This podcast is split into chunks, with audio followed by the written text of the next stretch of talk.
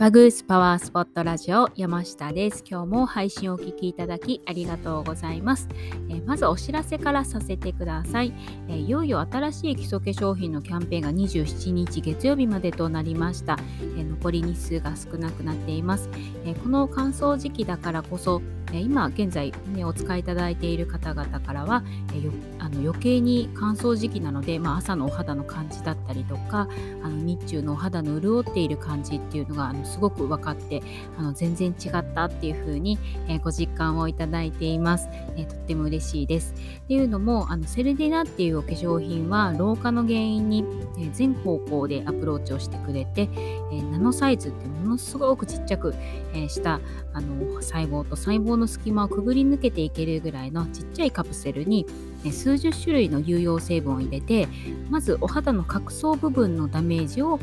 ケアしていきながら次に有用成分をお肌の必要なところに届けるっていう2段階ケアをしていけるちょっと最新の技術テクノロジーを駆使して作られているからなんですけれど、まあ、あの内側から満たされている感っていうのとあのもっちり潤い肌っていうのをあのこの技術だからこそ持続させることができています。でまた、えー、このセルディナっていうのとあともう一つあの敏感肌用の、えー、ラインのダチョウ抗体を使用したアドソーブっていうお化粧品、えー、2つのラインがあるんですけれどそちらは両方とも、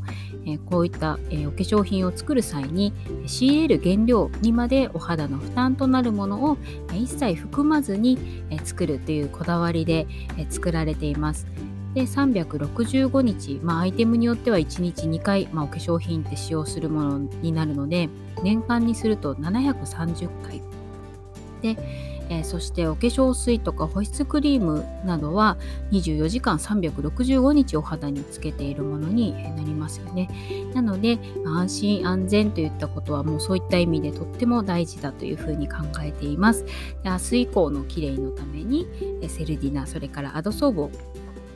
お選びいただけたらとても嬉しいです。えーと、キャンペーンは27日までなんですけれど、まあ、年末に入るためにあの出荷日の関係上年内にご用意できる数がちょっと限られていますので、えー、あのご希望の方はお早めにご連絡いただけたら嬉しいです。で、えっ、ー、と、ここからが本題になるんですけど、まあ、また一段ととってもね寒くなりましたが風邪をひかれたりしていないでしょうか。明日は冬至ですね。でこの冬至について今日はお伝えをしていきたいなっていうふうに思っているんですけれどあの陰と陽っていうので言うと夏が陽冬は陰となります。で9月の秋分から始まった陰のエネルギーっていうのは冬至明日ですね最大となってまた徐々に陰からまた陽に切り替わる秋分に向けて太陽のパワーがどんどん増してきます。でそして陽の最大ポイントである、えー、夏至に向かっていきます。であの私たち人間っていうのも自然の一部ですので、まあ、自然から受ける影響っていうのは、まあ、目には見えないんですけれどとってもあの大きいですよね。で自然の変化っていうのは体にも心にもお肌にもとっても影響が大きいです。であのまあ、冬至に向かって陰のエネルギーが最大になっていくのであの12月に入ってから、まあ、あのこれはちょっとふわふわふわ した話なので、まあ、ちょっとあの聞き流す程度に聞いていただいたらと思うんですけどあのちょっと12月に入って思い返していただきたいんですがえこんなこと起こるの？っていうようなことが、まあ、起きやすい時でもあったかなというふうに思いますいかがだったでしょうか？ね、12月に入ったくらいから、まあ、無性にちょっとイライラしたりとか、まあ、いつもだったらそんなことないんですけどそういったことが起きたりあとは胃腸の調子を崩したり、え食欲の増進または減退というふうな感じが顕著に現れたりとか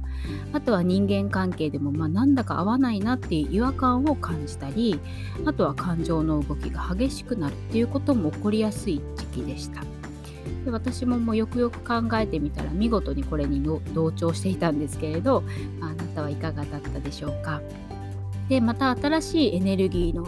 変化こういったあの冬至とかですね夏至とかいうタイミングっていうのはあのいろんなものが壊れたりとか、まあ、物もですね。であの場所もエネルギーの切り替わりのタイミングっていうことであのいろんなことが現れたりしやすい時期です。表面化しやすい時期になります。でまああのこれもまた見事に私もこのタイミングにはまったのかあの電球は切れて、まあ、これはね自然の消耗というふうに言えるかなと思うんですけどサロンのオーディオはまた音がバンバン飛び始めて 壊れてで、えっと、竜の置物をですねサロンのお手入れするところに飾ってるんですけど、まあ、それはちょっと割れちゃってで極めつけにはサロンの看板があのこの前の突風で飛ばされて落ちちゃって。などでですね、まあ、お怪我ね、されたりとか、お客様のお車になんかこう、ちょっと傷をつけてしまうとかそういったことがなくて本当に良かったなと思うんですけど、まあ、などなどですねもうとにかくこんなにもねもう次から次へとねっていう風な感じであの一人で本当にねあのもうちょっとおかしくて ちょっとねあの笑ってました。でもうはい。はいもう次これね帰ろうってことですよねとか言いながら一人でねブツブツ言ってました。で、えー、これをね聞いていたいただいているあなたは12月から今日までの期間っていうのはいかがお過ごしだったでしょうか。でもちろん、まあ、平和に何事もなくっていうのが、まあ、一番いいかなっていうふうに思うんですけれどいやーまあねいろいろありましてという方でも自然のエネルギーと同調しているだけなので本当にね大丈夫かなと思います。で陰が極まる日って呼ばれている冬至には、えー、陰が最大になりますがここから、えー、陽に転じるから、まあ、大丈夫っていうふうにね言えるかなと思うんですね。でこの日を境に、太陽の力も増して何事もこの日を境にプラスに転じていって運気もどんどん上がるしかないというくらいになっていくっていうふうに言われています。